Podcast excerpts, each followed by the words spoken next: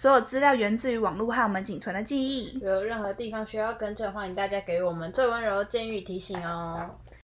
Hello，大家好，欢迎收听和我爸同桌吃饭的女人，我是贝卡，我是 Becky。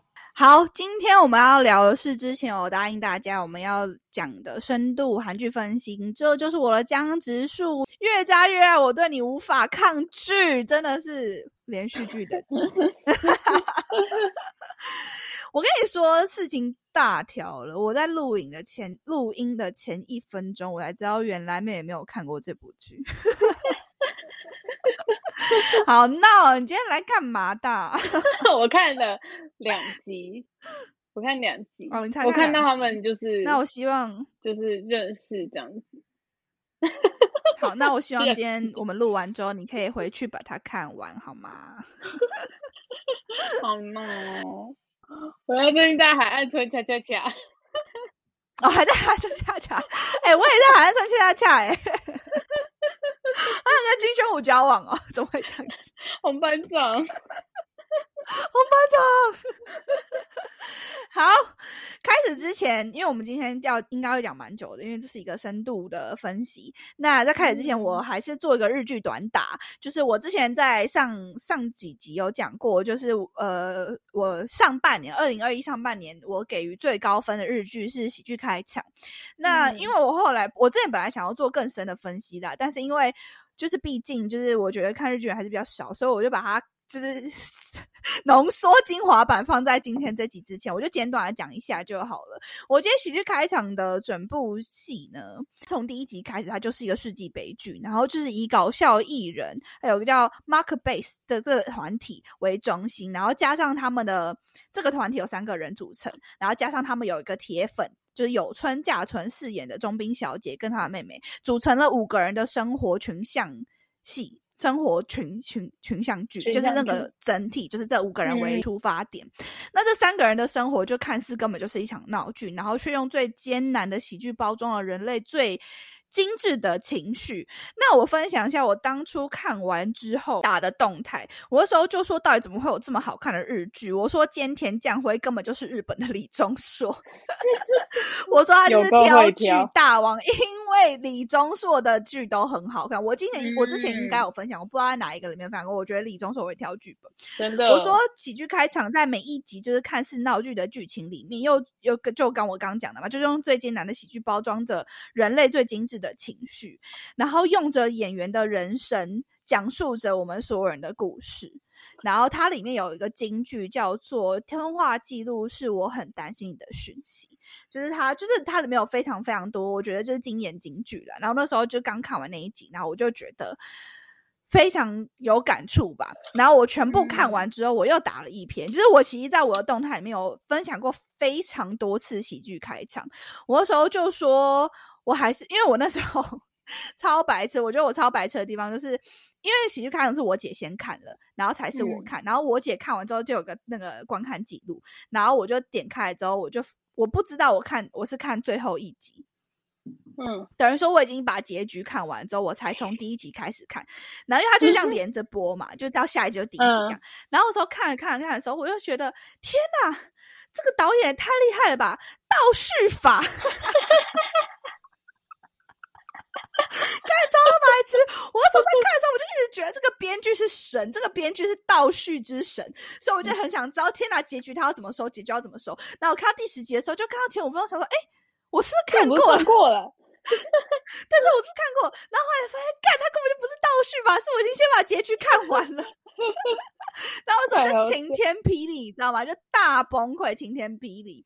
然后我那时候朋友动态，我就说喜剧开场还是很不甘心的，又把结局看了一遍。我就说看了之后我就很不甘心，我就觉得天哪，我竟然已经破梗了。但是因为应该是怎么很多细节，你在看一次结局的时候，你要先看过前面，你才会全部连在一起。就是比如说它的前后呼应啊，它怎么它怎么写啊，很多细节包含在里面，你真的要再看一次。我说旁人可以冲着见田将晖的颜值和有村架纯的魅力获获得满足。亦或者可以跟我这种大剧迷一样，从一句又一句的台词中获得释放。我说，故事设定在搞笑艺人 Mark Base 在解放前的垂死挣扎，解散前，对不对？在解散前的垂死挣扎，每一集都用一部短篇喜剧作为开场，再透过短剧检视他们的人生。但与众不同的是，他们最后都并没有获得成功，跟我们现在所有人都一样，一样努力追梦，一样面对挫折失败，然后最后一样选择放弃。只是用他们这样平凡又勇敢的人生，重新的诠释失败跟逃避的定义。但透过他们的故事，也让我重新认识所谓的没有成功的真谛。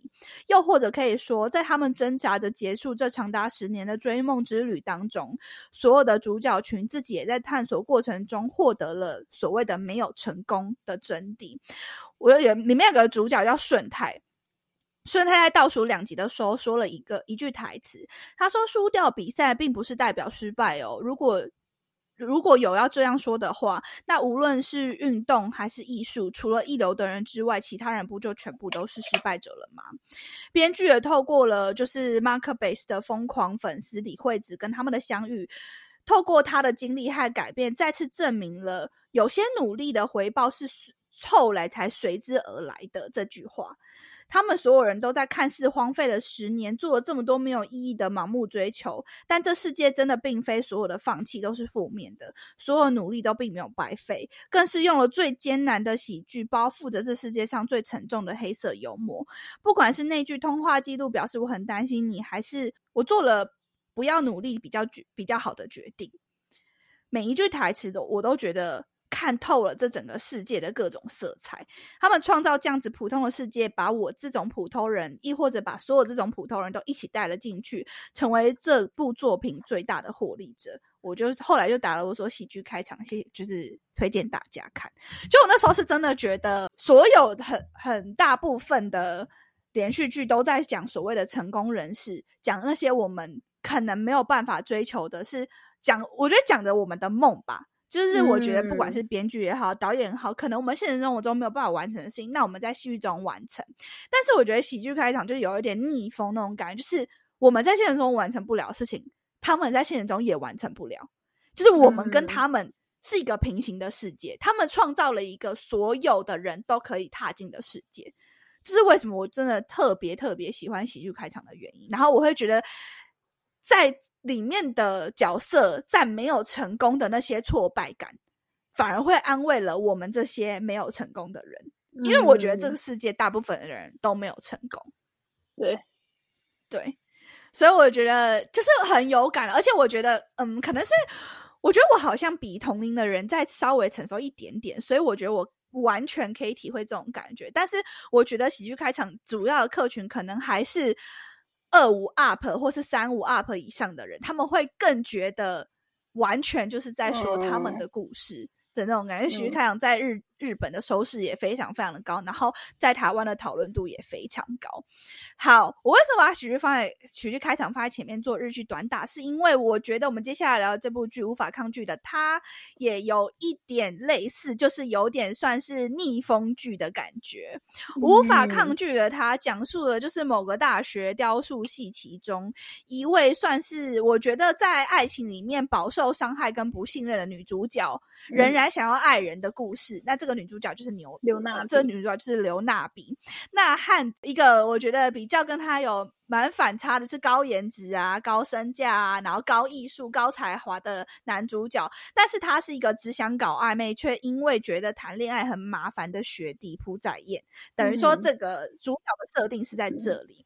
那一样在讲这个之前，我们先做那个宋江人物小百科，就是宋江 Netflix 亲儿子，A.K.A 讲以他爱上我的谎的男二出道。我跟你说，我后来我之前有讲，我后来才去看，想起来宋江演过这个角色，不然。我其实完全对他没有印象。那之后因为接连演出了 Netflix 投资的戏，而且全部都超爆成功，真的。他的晋晋升到了男韩国大势男演员，他的 IG 追踪人数要上一千万，所以我觉得算是韩国一线了吧。我觉得他主要就是这个粉丝的人数已经可以和朴叙俊啊、李钟硕啊、金秀贤啊等等画在一个。区域的等级，是吧？我这样讲是对的吧？是是，我那时候在跟我姐分享这个，我我因为我有时候写写完脚本，我跟我姐分享嘛，然后我在讲这个，然后我姐就说：“哎，你怎么没有写那个李敏镐？”我说：“李敏镐哦，因为李敏镐的地位又更高，对吧？对吧？李敏镐应该要两千万，他那个 level 又不李敏镐好像是韩国就是前两三名追踪人数最高的，对。”我记得，对，就是我觉得他现在就是宋江的 level，就是朴叙俊、李钟硕、金秀贤差不多，李敏镐就是另外一个 level 了。哎，我觉得我心目中可能觉得李敏镐是我觉得韩国最红的男艺人，就是不管是国内还是国外，应该算吧。李太太的数量是很惊人的耶。对啊，而且李敏镐有单身。对，像你刚刚讲这些人，谁不单身？你刚刚讲的那些人都单身，但是但我觉得李敏镐的，就是就是他随便发一个 IG 文章都会引起超多话题。没错，不觉得啊，就是而且李苗之前遛狗生日的时候，他不是有 PO 粉丝送他的那个花的照片，超超像在悼念他，超夸张，超他死了一样。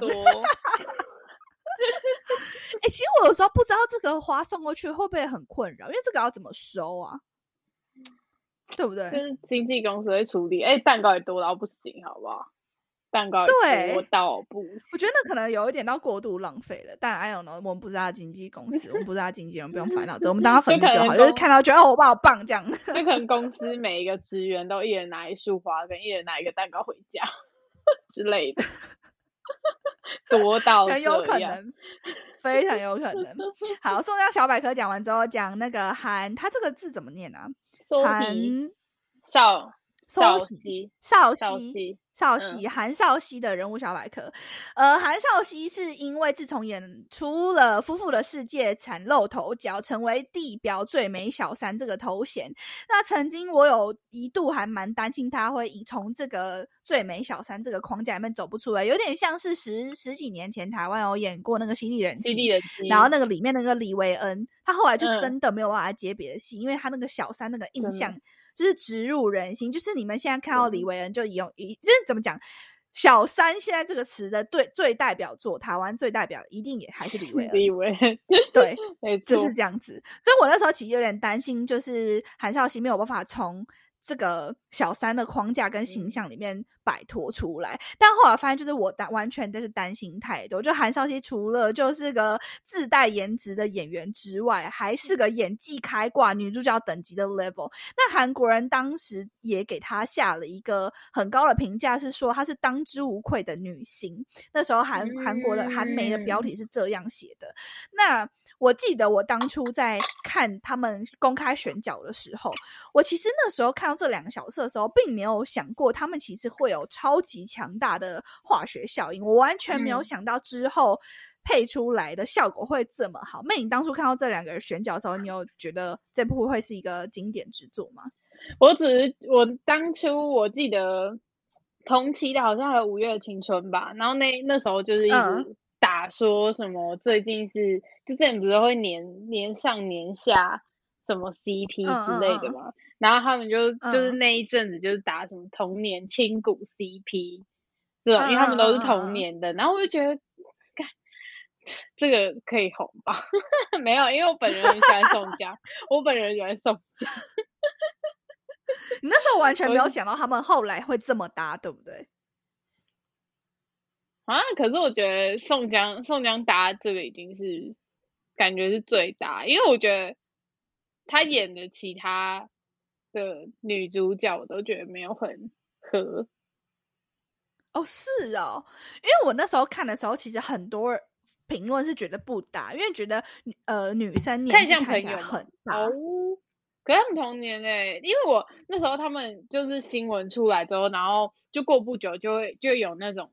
预告就 teaser 那种，然后就是他们一起去拍，他们拍那个画报，就是拍那个剧戏剧的画报，然后就是他们不是遮脸嘛，就是手遮脸，然后啊，就是 CP 感超足，就各种。我那时候其实没有想到 CP 感会这么足。我应该说，我应该没本来对这部没有抱很大的期待，所以我看完之后才会这么震撼。我觉得可能是有这个原因，所以我给这部戏的评价非常非常的高。对我那时候并没有觉得他们有到这么大，但是后来演了之后，我觉得看他们根本就是漫画里面的角色，我所以我这么觉得。好，那我接下来要开始。长篇大论了，请大家就是给我一点时间跟耐心。好，在开始之前，我先大讲一下我自己认为的连续剧五大元素，就是我看了十几年连续剧，我自己后来的一些想法。我觉得连续剧五大元素就是第一剧本，第二演技，第三运镜，第四音效，第五音乐。这五个东西，剧本、剧本、演技、运镜、音效、音乐，这五个东西对我来说叫做连续剧的五大元素。那我会接下来会分开讨论这五个东西，在它这部剧里面。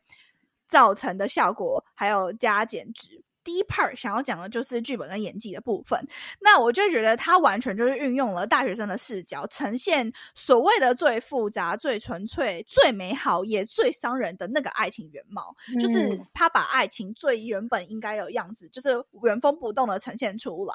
我觉得他戳破了很多年来韩国主起的那种你知道粉粉红泡泡的高墙。什么叫做粉红泡泡高墙？我举两个最最有大家最有感的例子：《太阳的后裔》《爱的迫降》，这个就是最。标准的韩剧，没错，现实生活中根本不会有这种人，不可能。但是他们就是会拍出来，而且会大红大紫。还有前好，如果再举老一点的例例子的话，呃，那个来自星星的你，嗯，对不对？你懂我意思吗？好，再举老一点的例子，那个叫什么？李敏镐那个叫什么？流星花园继承者吗？不是流星花园继承者吗？不是流星花园，李敏镐继承者对，就是这个是。最标准的韩国粉红泡泡的高墙，那我们接受到的永远都是，例如他的，我跟你说，我们接受的角色都只有这样：专情的 CEO、霸气的南 韩大兵、体贴温柔的医生和才智过人的律师。我们是不是永远角色就是这样子？基本上，或是超暴帅的学长。就是这样，你不要笑，就是这样。那些过于美好的人设和不切实际的剧情，我觉得已经让我这种看十几年韩剧的人感到有一点身心俱疲。就是我已经没有，我大概一年可以看一部这种，比如说《爱的迫降》，看完之后觉得太美好了，太好看了，但是我不会想要一直都一直狂看这种这种类型的剧。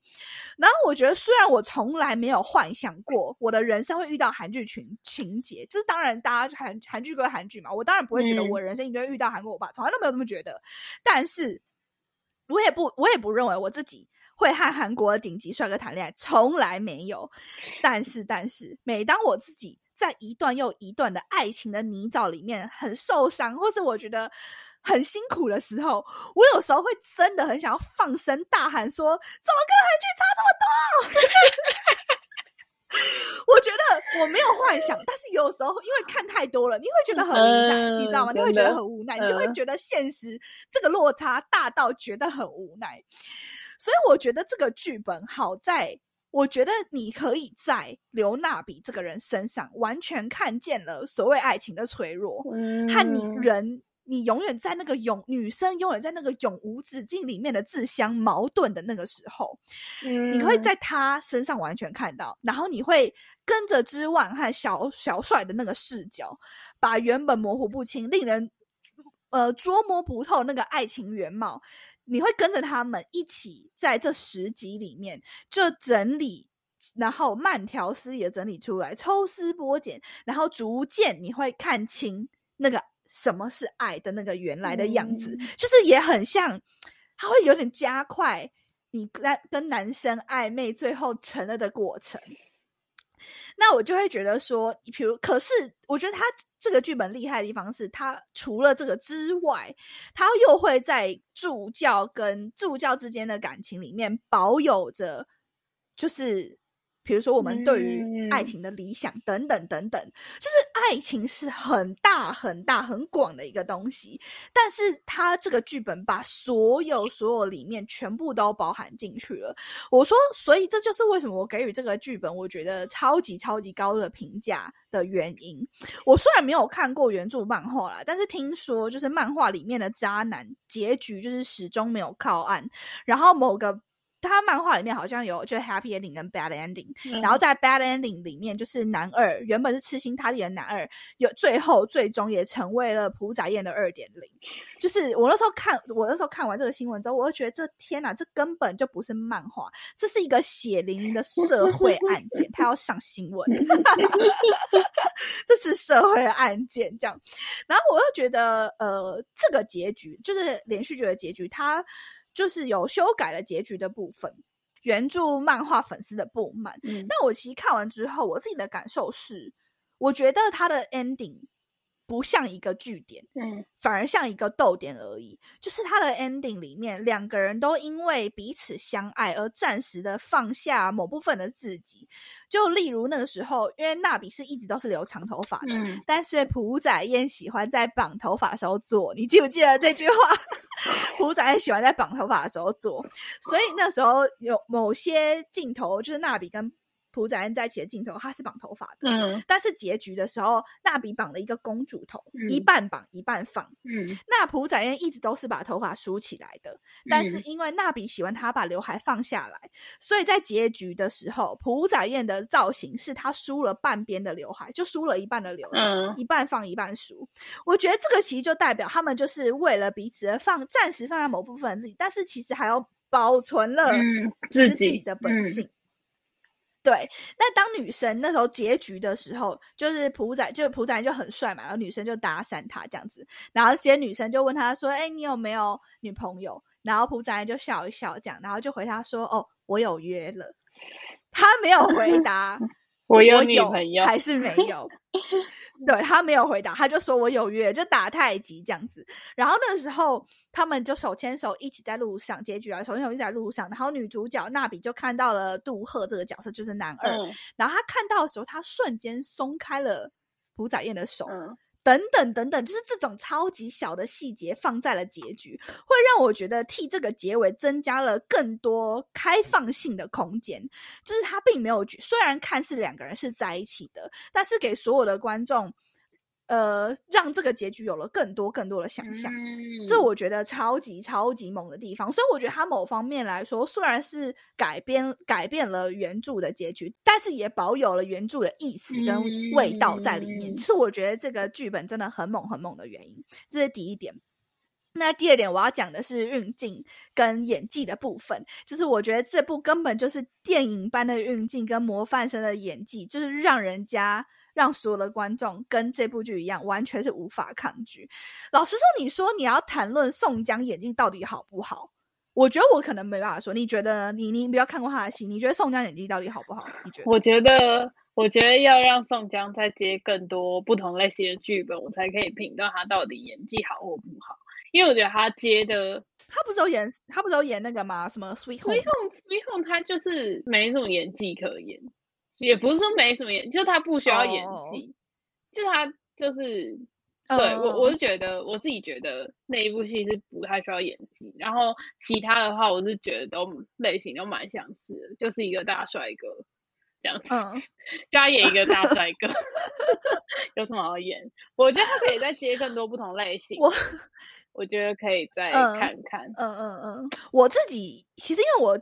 除了这一部是完全看完之外，我没有看过其他宋江的剧，所以我其实真的没有一个标准可以去衡量说，哎，宋江这个人演技到底好不好。但是如果只单看朴载恩这个角色，我告诉你，他是天才。如果单看朴载燕这个人，他我跟你讲，宋江本人就是朴载燕，他就是天才演员，就是。但是我没有看过他其他的作品啊，所以我其实根本我们我没有要评论他演技要好还是不好，因为单看一个作品，其实根本没有办法对宋江的演技有更多的评论。但我今天就光论朴赞这个角色好了。我跟你说，他猛的地方是什么？他猛的地方是，他是从灵魂里面散发出来，从灵魂里面直接告诉你他是玩咖。你可以从。朴载燕的眼神里面可以感觉到他是玩咖眼神。什么是玩咖眼神？我跟你说，玩咖眼神就是，就他连说谎的时候都觉得很真挚。这他妈就是渣男！我跟你说，并不是那种含情脉脉的眼神哦，并不是哦，然后并不是那种很专情，然后那种很呆或是很蠢那种眼神，就男二眼神不是。玩咖有一个眼神，就是他有一种看似纯情，但是他的眼睛里面会让你知道。他在等猎物上钩，他那个眼神是看似纯情但具有攻击性的那种眼神。我这样讲是不是很明显、很形象化？然后那个眼神，女生是分辨得出来的，就是而且女生会知道他是玩咖，但是又完全会陷进去。朴载燕就是这个角色，宋江完全把他表现的出来，就是这个样子。刘娜比在里面的时候，他就是我明知道他在玩我，但太帅了，我好想被他玩。我我觉得他完全宋江完全有把这部分就是展现了出来，就是我刚刚所说的那个玩咖的那个灵魂，玩玩咖的精髓，他完全有展现出来。而且他不是普通的渣男，就是胡泽言在戏里面是 Pro 等级的渣男，那样 Pro iPhone 十三 Pro X 就很 Pro，他就是这种。所以我是整我是不知道宋江演技好不好，但是我光看。就是胡展燕这个角色，我觉得他演的很好。嗯，对，好，聊完宋元呢，我聊一下韩少熙。我觉得韩少熙演的刘娜比呢，是一个非常非常经典的角色。我觉得是，呃，怎么讲呢？我觉得他根本就是把刘娜比从漫画里面搬出来的感觉。我后来看采访，我知道就是。呃，韩少熙是这部漫画里面的粉丝，他是真的非常非常喜欢这部作品，而且在这部作品还没有要就是影化、影影像化之前，就是可能 maybe 两三年前，他就有在他的 Instagram 个人 Instagram 有 po 过这部漫画，是刚好就他从来都没有想过自己可以演到这个角色。那我觉得除此之外呢，他也把所有女孩子除了这个角色之外，他把这个世界里面女孩子深陷爱恋无法自拔的那种懦弱的卑微。然后想放下，然后又气自己放不下那个无力感，我觉得他完全就是展露无遗。我记得不知道第八集还是第九集有一段，他就是在阶梯上面爆哭，然后我姐那时候就说他为什么要哭，然后就看着我姐说气自己呀，你看不出来吗？他气他自己就是放不下，就很气，他没有怪任何人，他就是那个委屈是完全就是发泄在自己身上，因为这件事情是你。没有办法做决定，然后我就觉得，看他完全就是演的超级好。我觉得这部作品厉害的地方是，除了主线爱情的演员之外，其他的所有支线的爱情的演员都给这个角色赋予了灵魂一样，就是每一个人表现的都非常好。就即使我觉得某些角色的历练是我没有经历过的，但是因为。他的，我我刚刚说过，这个剧本非常的全面，所以所有的人都可以在这个所有的角色里面找到某部分的自己。所以总的来说，我觉得并不是说这个两个人创造了这部剧的很成功。我觉得总的来说是整部剧组创造出来的成功，就不仅是选角的也好，演员也好，还有后面接下来我要讲的更多细项的原因。好，聊完演技之后，我再聊运镜好了。我觉得我最喜欢这部剧的。运镜这部剧的运镜，运镜讲什么？我最喜欢这部剧的运镜在于，就是我觉得它有大量的第一视角的拍摄。我觉得它其实基本上就是用电影的概念，或是用我们现在很明很习惯就看手机看直播那种，就是完全是用我们的眼睛看出去的那种拍摄手法，会让人家真的觉得为什么要用第一视角拍摄？就是漫画。漫画就是这样子嘛，它就是你你看的时候，你会觉得好像有一格一格的漫画动起来的感觉。它真的很多，就是你如果很多，就是现在这就是看完这，因为这部剧很红嘛，有很多神人就有去翻漫画里面的运镜，它完全原封不动的搬到电视上面来。所以为什么会让人觉得这个有说故事感会特别特别的重？然后他用了太多太多的镜头。镜头故事、镜头描写、镜头语言来去讲述很多很多旁白或者是演员没有说的细节，就像是我刚刚提及的刘海、头发刘海的部分，比如说他结局放了两个人，一个人绑了公主头，一个人就是梳了一半的刘海，就是凸显了就是某部分的自己。这个之外，他第一集有讲述，你有看第一集就是刘娜比跟初恋男友的故事。那你有没有发现，其实男友从头到尾都没有露全脸，都只有嘴巴、眼睛，或是某些特定裁切过后的视角。我觉得对我来说，我看到这个运镜的时候，会觉表示我会感觉到，其实我觉得，因为娜比从来都没有看清楚过这个男生的真实面貌，所以他用这种方式去呈现。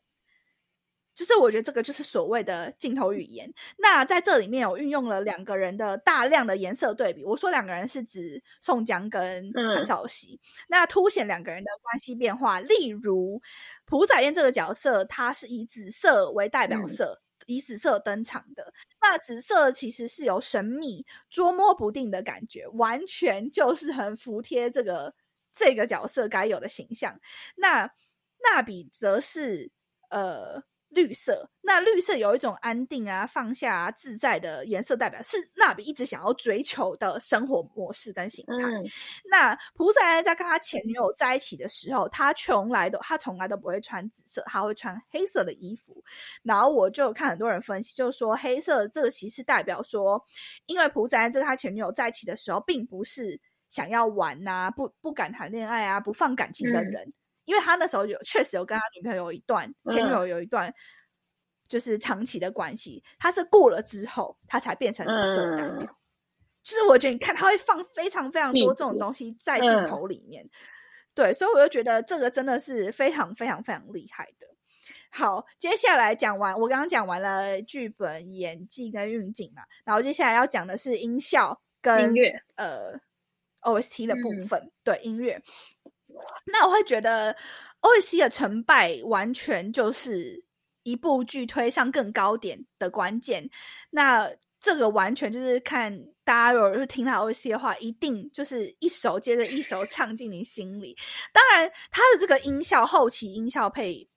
配音就是完全不用说嘛，你们去看，就是呃，我当然我觉得这个东西在韩国现在来说，其实已经没有什么韩剧音效做的不好了。就是如果你要翻做的不好，可能要翻到十几年前，原来是美男 那种很旧很旧的什么宫那种咖啡王子一号店，你要翻到那种很旧很旧的电影才电连续剧才会有那种你觉得音效忽大忽小，或者哪边配音不够细啊，那这种那的的才会有那种现象。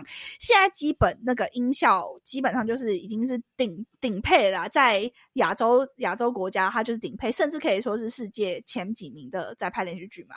那我今天主要会聊的是 O C 的成败关键，它的每一首 O C 都完全是贴着主题在走，完完全全。我另外一个让我有这种感觉的就是《机智医生》，嗯。机智医生的 O C 也是完全贴着在走，可是我觉得他们更猛的地方是因为他们全部都是原创，机智医是返场，嗯，对，那他们呃就是无法抗拒的，他全部都是原创。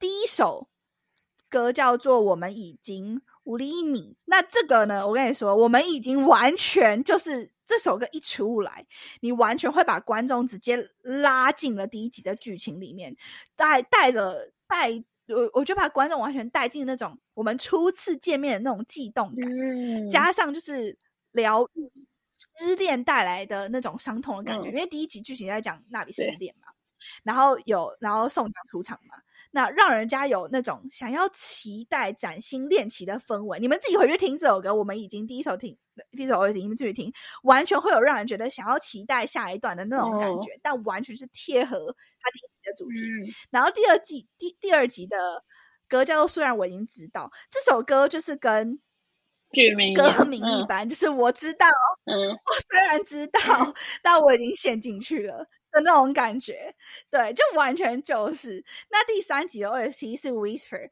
然后 Whisper 是韩国叫 Park 金武的一个歌手，那他的那个声线跟音色是非常非常空灵的，然后完全就是把所有人。陷入就是热恋情侣两个人耳朵贴耳朵讲悄悄话那个情景，然后他的歌词，你的脸、你的耳语都让我混乱。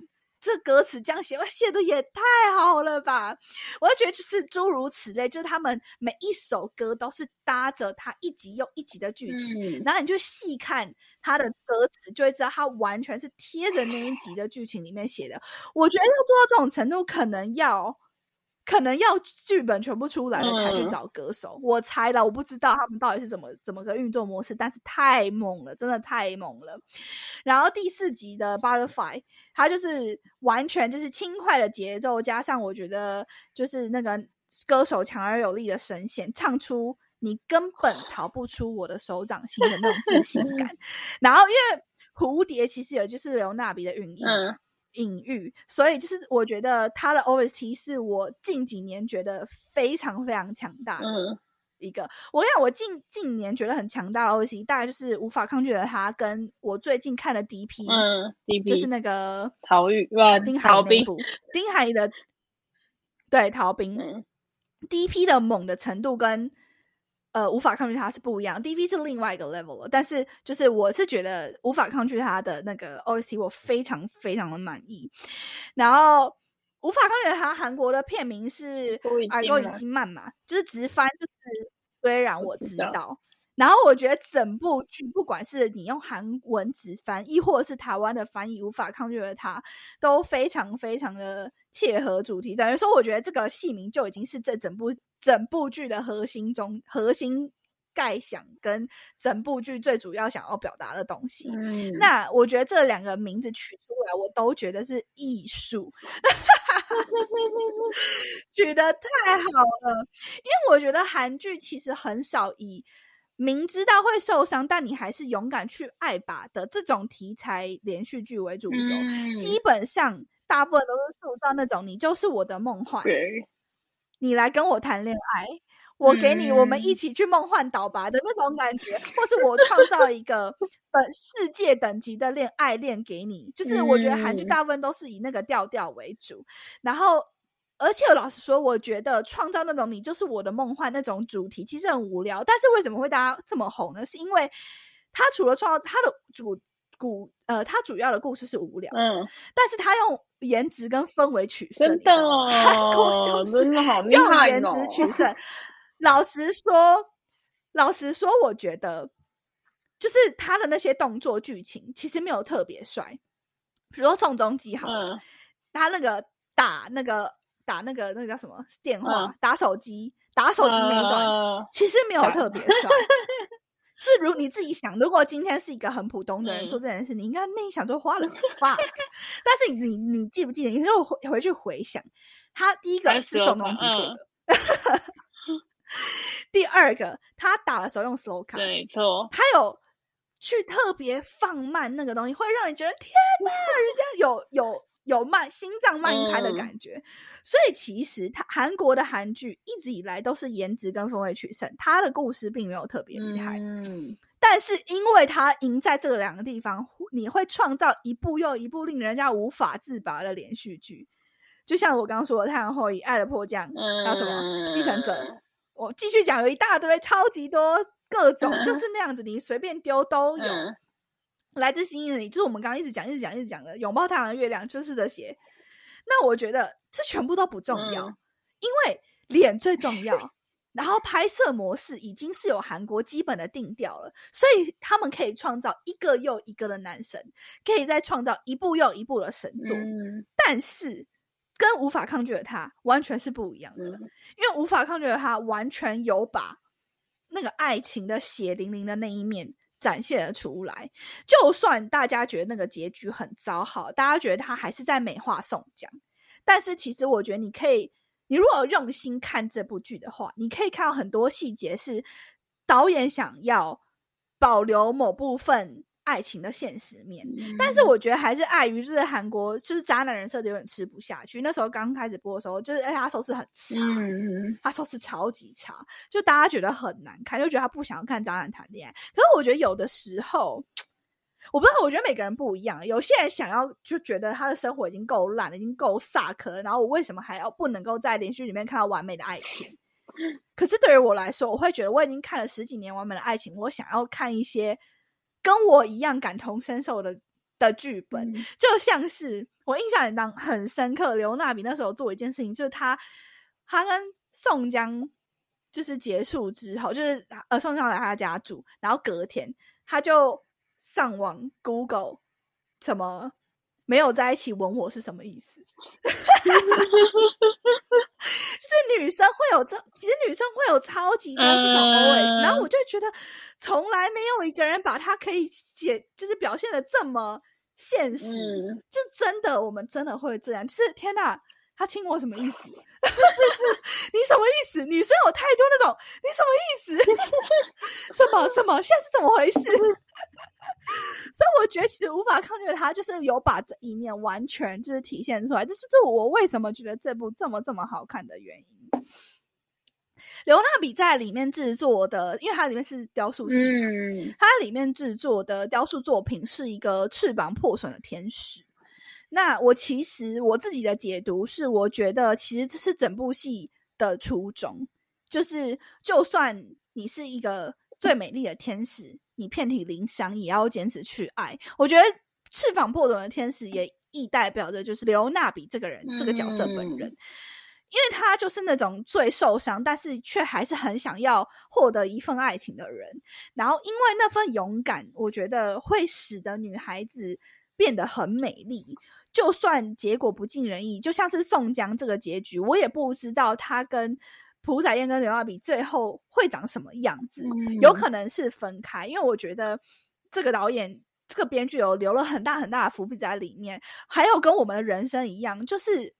很多感情的结果是不尽人意的，而且很多感情的结果是就是分开，而且不会复合了，不会像韩剧那样分开十年之后再相遇，然后你们后来爱的死去活来，不会。其实现实生活中就是这样，就是你的结结果就是跟开放式的结局一样，就是可是我觉得我们女孩子或者是我们人在经历这么多感情的里面当中，就是你经历了这一切一段又一段。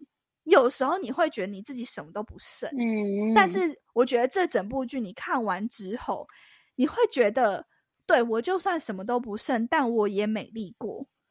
就是我收藏着这份回忆的所有人，在爱情里面，所有受过伤的这所有人，我都觉得最闪耀。就是这是我看完之后整个人的感觉，就是我觉得这是这整部戏最想要带给大家的感觉。就是鼓励所有的人要去爱，不是说瞎爱。就是我不知道，我觉得这有时候这跟于就是界定的不同了。嗯，就是你要怎么去看待这部戏，你要怎么去界定什么是狭隘，什么是勇敢爱，什么是义无反顾。但是我觉得他整的来说的初衷是这样，那你可以得到这样的结论，再去套用到你自己的生活里面。嗯，对，这整个是我自己是非常。非常非常喜欢这部剧，我觉得可能是我今年最喜欢的爱情连续剧。嗯，这应该是我今天我觉得超级好看。你看我给这么高的评价，这算很高评价吧？真的，从头到尾就是夸奖，就是夸。真的，我从头到尾都在夸奖哎。但是我觉得很多人都蛮不 OK 的。我觉得很，我看了很多差评，对，包括我身边很多人都觉得。是差评，你也赶快去看啊！你赶快去看，可是我觉得你可能有点看不懂。我觉得这个东西你可能只会觉得它是一部就是拍的很唯美的爱情剧。我觉得你看完之后你的感想可能是这没有，但我看完你的解析，我再我不知道你能不能跟我一样，就是讲出一个这样子。我我说我看我已经看完你的解析，再去看，我就会用，我就会努力带着你的解析的视角去看这部戏。没错，单纯是我的视角，我不知道别人怎么想，但是这是单纯我自己个人的分享而已。对，好，这算是我很认真、很努力写出来的脚本。哎，我我写超细的，真的，你写超细的啊！我觉得一开始看那个小小的，真的很爱。我说我开始看的时候，我就会找你说的这些点来看，就细微的观察。你一定要认真看，要认真。对，细微的观察，很认真看剧。我是很认真看剧的人，真的。好，谢谢大家收听《和我爸同桌吃饭的女人》，我是贝卡，我是 Becky，我们下周见，拜拜。